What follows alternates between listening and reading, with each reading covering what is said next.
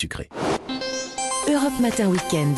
Thierry Dagiral. L'interview actu de ce samedi matin, 7h11. La ministre euh, du Logement, Emmanuel Vargon, bonjour. Bonjour. Merci d'être euh, en studio avec nous. Question d'actualité pour commencer. Vous avez été euh, d'ailleurs interrogé cette semaine au Parlement sur la hausse du prix du gaz en HLM.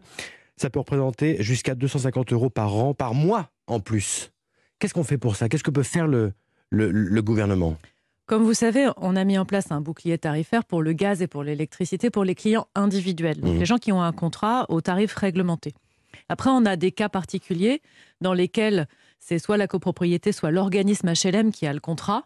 Très souvent, ces contrats eux-mêmes sont à des prix lissés, donc tout va bien. Mmh. Et puis, il y a des fournisseurs défaillants, il y a des contrats qui arrivent à échéance. Mmh. Et là, il faut trouver un nouveau fournisseur, et là, on est au prix du marché. Donc, c'est un sujet dont les organismes HLM nous ont saisi il n'y Oui. a pas beaucoup de temps. On est en train de regarder avec Barbara Pompili, avec Bruno Le Maire, pour trouver une solution pour que ce bouclier s'applique à tous. Le pouvoir d'achat, euh, Madame la Ministre, euh, va être, euh, vous le savez bien sûr, un sujet majeur de cette campagne. Pourtant, on, parle peu finalement du logement, alors que c'est le poste principal de dépenses des Français, 20% actuellement contre 16% euh, en 2000, euh, avec un manque cruel de logement, notamment du logement social. Qu'est-ce qu'on peut faire Qu'est-ce que doit faire l'État? Qu'est-ce que l'État n'a pas fait? Alors c'est sûr que paradoxalement, le logement, c'est bien une préoccupation des Français, vous l'avez dit, hein, euh, 20% de la dépense.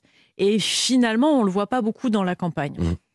On ne le voit pas beaucoup dans la campagne aussi parce qu'on n'a pas de candidat qui porte une vision ou des propositions très convaincantes. Un certain nombre nous disent de faire des choses qu'on fait déjà, par exemple la rénovation énergétique. On va en reparler dans un instant. Voilà. D'autres nous disent qu'il suffit de détruire le logement social et la loi SRU et que tout Mais la ira question, bien. c'est pourquoi les maires sont si frileux finalement à, à- à construire, à avoir construire sur leur territoire? Alors, les maires attendaient aussi des signaux de l'État qu'on leur a donnés. Deux signaux. Lesquels? Le premier, c'est ils voulaient avoir des ressources lorsqu'ils construisent des logements sociaux. Et les logements sociaux étaient exonérés d'une taxe qui est la taxe sur le foncier bâti que ne payent pas les Mmh. bailleurs sociaux. Mmh. L'État va compenser cette exonération. C'est une très très vieille demande des maires. Et les maires sont heureux de cette décision. Ils l'ont vraiment saluée. Et puis la deuxième chose, c'est ils nous disaient la loi SRU, vous savez cette grande loi Ouais. qui date des années 2000, défendue par l'abbé Pierre. Hein, ça sera la journée du mal logement hein, la semaine prochaine Ouais. cette loi SRU, elle est trop difficile à appliquer. Et on a dit, il faut la maintenir. Elle s'arrêtait en 2025. Là, le Parlement est sur le point de la pérenniser. Mais nous avons travaillé avec les associations d'élus, avec beaucoup de maires de terrain, Mm. pour voir aussi comment la rendre applicable pour que ce soit possible. Et donc, c'est maintenant possible financièrement. Ça va être possible sur l'application de la loi. Après, ça reste une question de volonté politique. Ouais. Moi, je défends le logement social. Je défends ce modèle. Vous savez, le logement social, c'est le logement des classes moyennes. N'ont pas de volonté politique alors? La grande majorité d'entre eux a une volonté politique. Ouais. Après, euh, si vous voulez, euh, dans le débat national, on entend Éric Zemmour taper sur le logement social, on entend Valérie Pécresse taper sur le logement social à travers ce qu'elle appelle les ghettos. Mmh. Et donc moi, j'aimerais bien que les responsables politiques nationaux prennent leurs responsabilités et soutiennent ce logement. C'est le logement des classes moyennes, c'est le logement des travailleurs clés et c'est le logement de tout le monde. Il y a un souci, et tous les professionnels le, disent, il y a un vrai blocage, c'est bien sûr la loi climat qui prévoit l'interdiction de la l'allocation des logements les, les plus énergivores à partir de 2023. Ceux qui sont classés euh, de, de E à G, euh, ça fait peur aux acquéreurs finalement. Et donc les, les, les biens à vendre ne se vendent pas à cause de cela. Alors, je suis pas du tout d'accord euh, avec ce que vous avez dit là-dessus, parce que C'est Euh, pas moi qui le dis, ce sont les professionnels qui le disent. hein. On n'achète pas parce que ça va être trop coûteux. Non, en réalité, c'est le contraire qui se passe. Les biens, les passoires, donc les biens F ou G, sont plus en vente depuis quelques mois qu'avant. Mhm. C'est vrai qu'on a, on a fait un choix très Plus en vente politique. sont achetés. On a fait un choix très politique Mhm. qui est d'interdire à la location les pires passoires thermiques. Vous vous mettez à la place du locataire et on parlait de l'augmentation euh, du prix de l'électricité, du prix du gaz. Vous êtes locataire. Votre logement est super mal isolé, ça vous coûte une fortune, vous n'arrivez pas à chauffer, Mhm. votre propriétaire fait pas de travaux, vous pouvez rien faire. Donc on a décidé d'interdire à la location. Euh, ce qu'on voit, c'est plus de biens sur le marché, mais ils sont achetés ces biens. Et il n'y a pas de refus de vente des biens F et G. Il y en a plus sur le marché Mmh. et il y a plus de transactions. Et finalement, c'est une bonne nouvelle parce que la personne qui achète, elle sait qu'elle achète et qu'elle a des travaux à faire.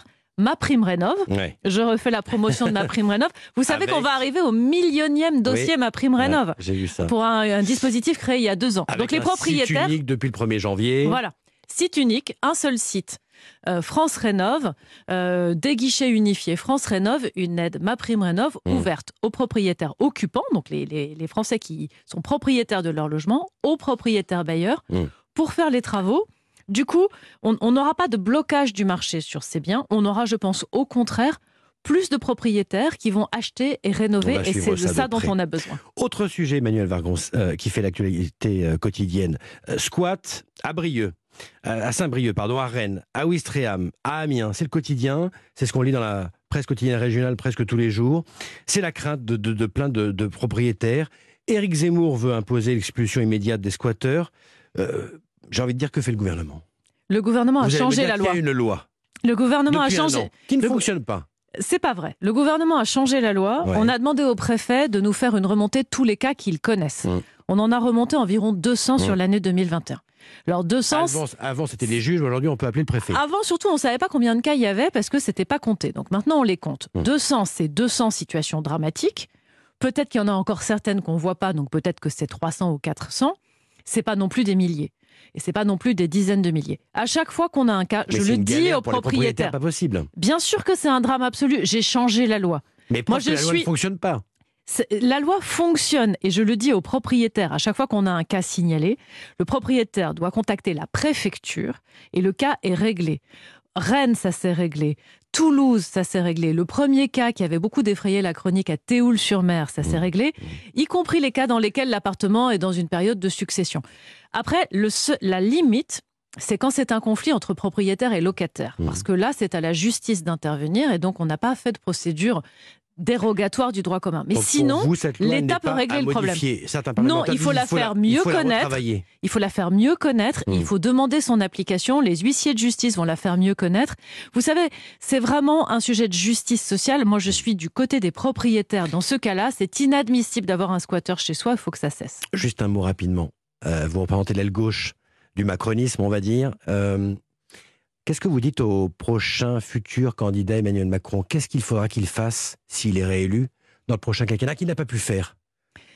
Le président, il a été très investi pour la lutte contre les inégalités. C'est évidemment un sujet qu'on porte très fortement à territoire de progrès. Quel est votre souhait à vous? Euh, moi, mon souhait, par exemple, c'est qu'on avance sur euh, les minima sociaux et les prestations, qu'on travaille vers la simplification pour aller vers un système dans lequel on ne se perd pas dans les différentes prestations, où chacun a recours à ce à quoi il a droit, où c'est plus simple et où c'est toujours plus payant de travailler que d'être simplement aux prestations sociales. On a un beau chantier d'amélioration des prestations sociales et je suis sûre qu'il le portera. En tout cas, à territoire de progrès, on le porte très fortement. La ministre du Logement ce matin sur Europe 1. Merci à vous Emmanuel Vargon. Merci à vous. Europe Matin Weekend, Thierry Dagiral.